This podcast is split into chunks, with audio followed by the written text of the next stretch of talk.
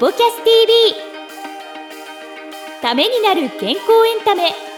この番組はスポーツを通じて人々の健康生活の実現を目指す5台の提供でお送りいたします。YouTube 版ではエクササイズ動画もお楽しみいただけます。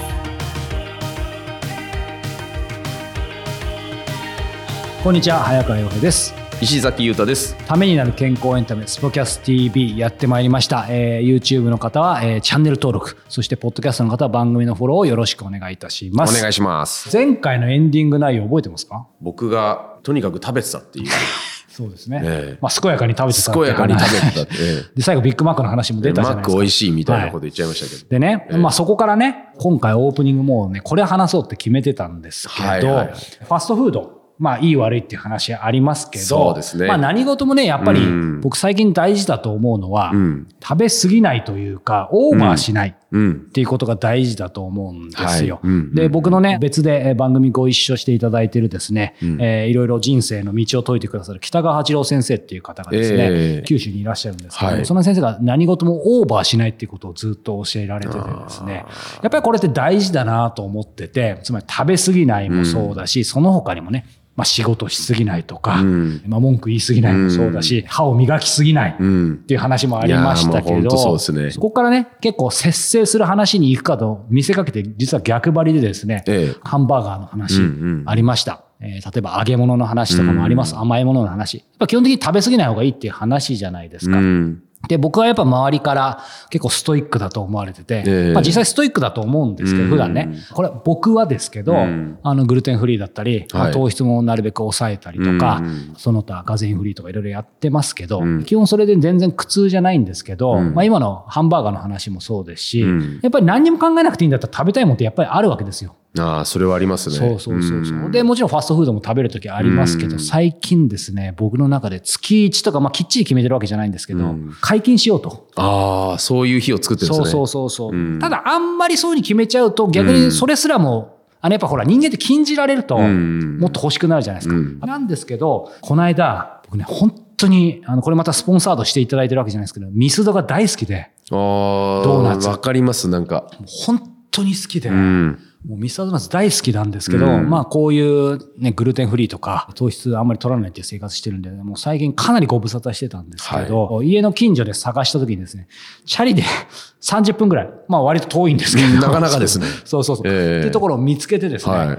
あのミスドって、あのコーヒーおかわり自由もあってですね。ああ、そうですか。そう。で、ドーナツをね、ええビッグマック5個じゃないんですけど、うん何個いけるかなと、昔だったら10個ぐらいいけんじゃないかなと思ったんですけど、うんとにかく朝行ってですね、うん結局5個、え5個ミスドで好きなドーナツ頼んで、コーヒーも3倍ぐらいおかわりしてですね、えおお腹ダブダブになるかなと思ったんですけど、ええあのね最高でした。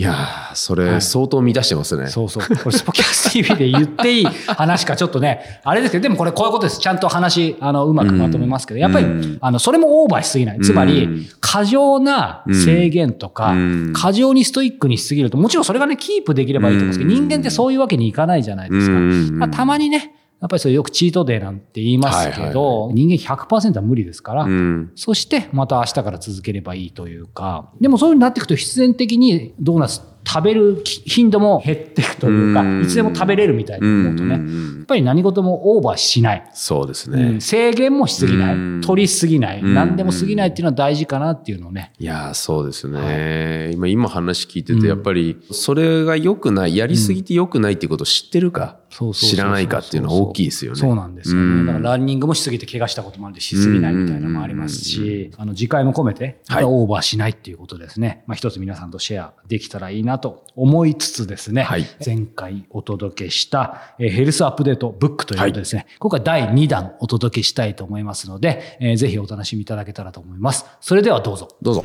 健康にまつわるですね、はいええー本を毎回僕らの体験交えつつね、そうですね。えー紹介するヘルスアップデートブック。はい。今日第2回を第2回。お。届けしたいと思うんですが、うんいいですね。はい、前回ね、石崎さんご紹介の本をいただいたので、今回は僕から、はい。えーご紹介したいと思うんですが、お願いします。はい、医学博士、仙台でクリニックを経営されている堀田治先生のですね、えーウイルスを寄せ付けない、痛くない鼻うがいということでですね、そもそも、はい。さん、鼻うがいってやったことありますか？というか、なんかどんなものかイメージあります？多分人生で何回かだと思うんですよ。はいはいはい。鼻うがいってなんかちょっと怖さ？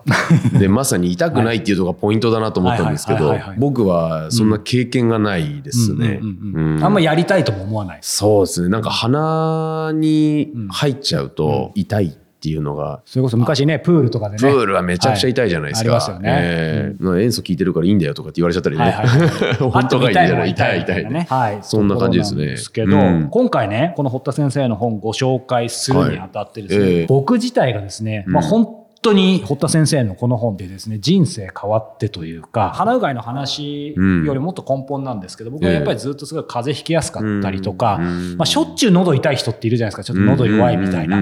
で、その辺がいろいろ僕も健康マニアなのでうん、いろいろこの40年余りですね、はい。試してきたんですけど、ええ。家族で俺だけなんで喉朝痛いんだろうみたいな、うん。まあそういうことも含めてですね、うん。ずっと苦しんできて風邪もひきやすいみたいな。で、そんな折にさらにコロナ禍じゃないですか。うん。だから今まで以上に喉のケアとかね、風邪ひかないようにって気をつけてた矢先にですね、うん。たまたま堀田先生のこの、えー前の本も含めて、うん。知り合ったことでですね、うん。あの目から鱗だったんですけど、ええ。なぜ鼻うがいウイルス寄せ付けないのかっていうところなんですけど、ええ。堀田先生に実際僕ね、実はもうお話も伺ってきて、はい。堀田先生にもいろいろ治療していただいたり、もう2、3回仙台も行ってるんですけど、コロナウイルスってはい何種類もあるの知ってます？何種類もあるんですか？そうなんです。もともと人間に感染するコロナウイルスってこれまで6種類あったそうなんですよあ。ー6種類もあるんですか？でうち4種類のコロナウイルスは喉の痛さなど主に喉症状が現れる喉風邪の原因となっていたんですね。残りの2種類のコロナウイルス。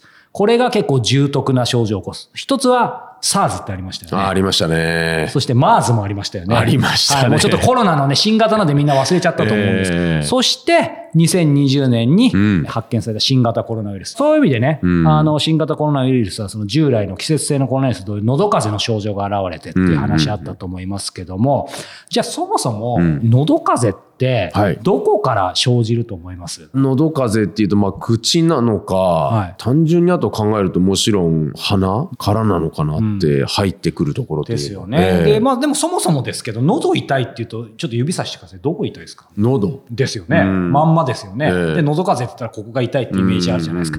で、これが実際、堀田先生のお話伺ってすごく納得したのが、うん。まあぜひこの本にも書いてあるんで、その図なんかを見ていただきたいんですけど、はい。炎症の中心になるのはね、上咽頭なん喉って咽頭っていうじゃないですか。喉、咽咽頭炎、とか言うじゃないですかそうですね。なんですけど、うんこれ実は上咽頭って言ってですね、うん鼻の奥なんです。鼻の奥。喉のここっちじゃないんです。えで、左右のこの鼻孔、うんえ鼻の穴を通った空気が合流して、下に流れていくため、ウイルスを含む空気が溜まりやすくなってるそうなんですよ。はいはいはい。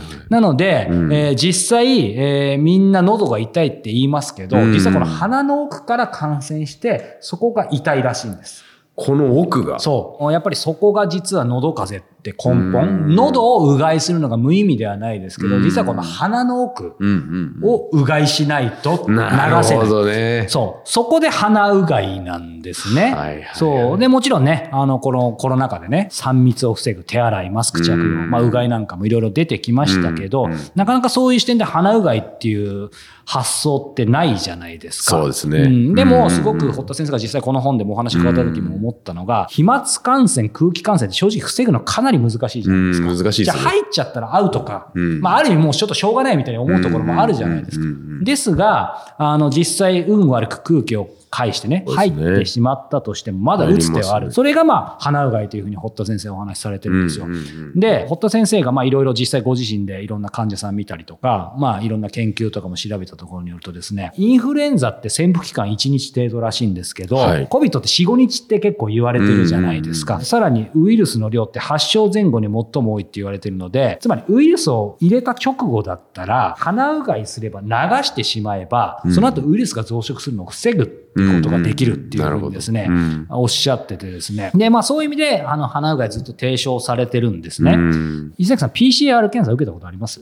僕ありますよ。痛い、はい。鼻の綿棒チックなのやったことあります？まあね、ある大会でね、その会場に入るってなった時に、あ鼻のね、奥の方にグリグリという形どうでした？痛かったですか？いや、痛いっていうか、もう鼻血出ちゃうんじゃないか何すんのみたいな感じですよね。ええ。そう、この話を先にした方が良かったと思うんですけど、はい。つまりね、コロナウイルス調べるの、今の喉の話だったら喉入れりゃいい話じゃないですか。はいはい。でもここ入れてません？入れてますよね。これがつまりこ上上咽頭のところに結局綿棒でこすって検体を摂取するっていうのがそもそもなぜ鼻の奥を調べるのかってそういうことなんですよ。なるほど。この話をすると皆さんさっきのねロジックがわかると思うんですけどなのでやっぱりその鼻うがいっていうのはうんこの鼻の奥に上咽頭に付着したウイルスや細菌を洗い流せるとなるほど。じゃあ実際ね、鼻うがいのやり方っていうところなんですけど、はい実はせっかくなんで僕ここに持ってきてるんですけど、手法はいくつかあるんですけど、堀田先生曰くですね、準備するものはまず生理食塩水。うん塩分濃度0.9%っていうとね、ややこしいなと思うかもしれないですけど、難しくなくですね、まあ、塩 9g、計量スプーン小さじ2杯。あればでこれはいいんですけど、重曹 0.5g。まあ、えー重曹入れるとちょっとマイルドになるんですよ。なるほど。で、清潔なボトルに一度沸騰させた水道水1リットル。それを溶かすだけで、これ大体4回分ぐらい。それを1回、えーよ40度ぐらいの人肌にしたものを100均で売ってるようなドレッシングポットとスポイトを使ったようなね。それで簡単にできちゃうわけうですよ。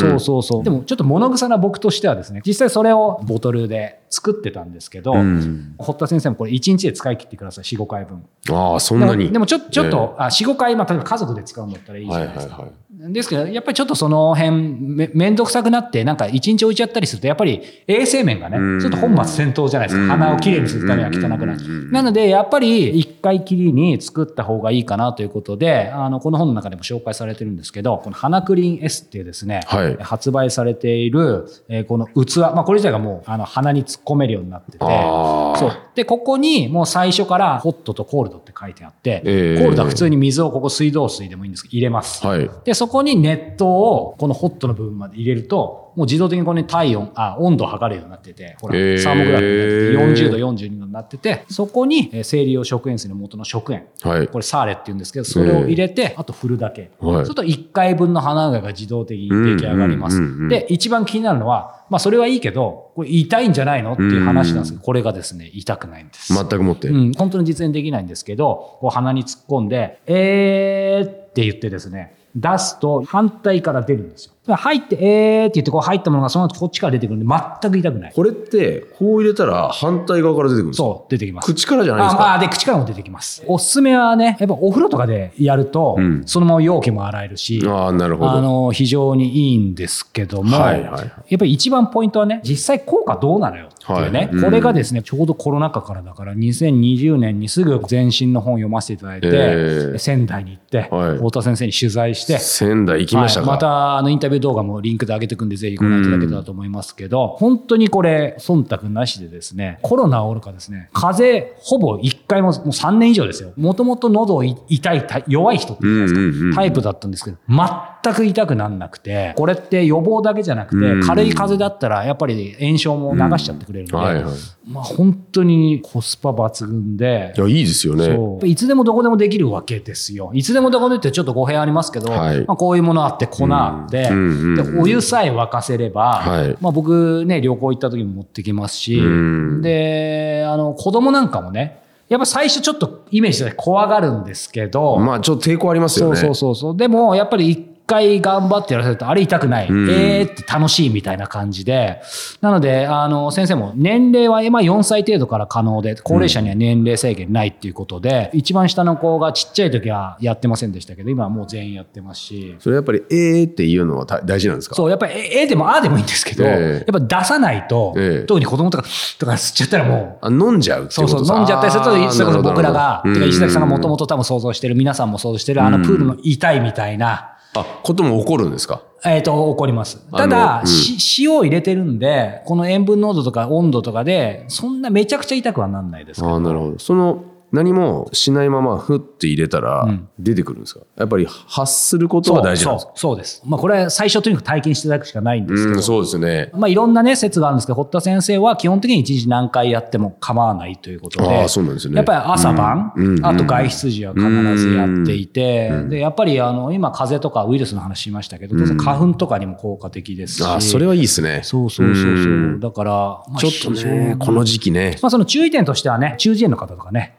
そういう方とかはちょっとやめた方がいいのあで、うん。ですけど、それ以外の方であれば、あの、全然問題ないのでですね。えー。喉が痛いことっうてん。あるじゃないですか、やっぱり。うがいっていう発想からやっぱ鼻うがいっていうところの部分では、はい。そういった発想って、ん。なんかあんまりその選ばないなっていうところがあるんで、これはでもやった方がいいですよね。い。や、本当に思います。うん。で、やっぱりね、まあ、今回は詳細控えますけど、うん。この堀田先生のね、はい。あの前の本がですね、うん。えーそう体の不調は全部、要は慢性上咽頭炎にありっていうですね、うん。コンセプトの本を書かれ慢性上咽頭つまりその上咽頭がさっきね、うん。肝って話あったじゃないですか。はいで、風邪とかひくと急性上咽頭炎になる。うんつまりさっきの上咽頭にウイルスがついて炎症を起こして調子が悪くなる。うんうんうんでも、日本人の堀田先生薬も8割ぐらいが、そういったものが慢性化して上咽頭炎になってると。うんなんか一年中ちょっとなんか喉の調子悪くて喉痛いみたいな。あいますいますいますいますよね。うんで、僕も家族でなぜか俺だけ加湿器もやってんのにみたいな思っててうんうんうんうんで、それがいわゆる慢性上咽頭炎の状態で、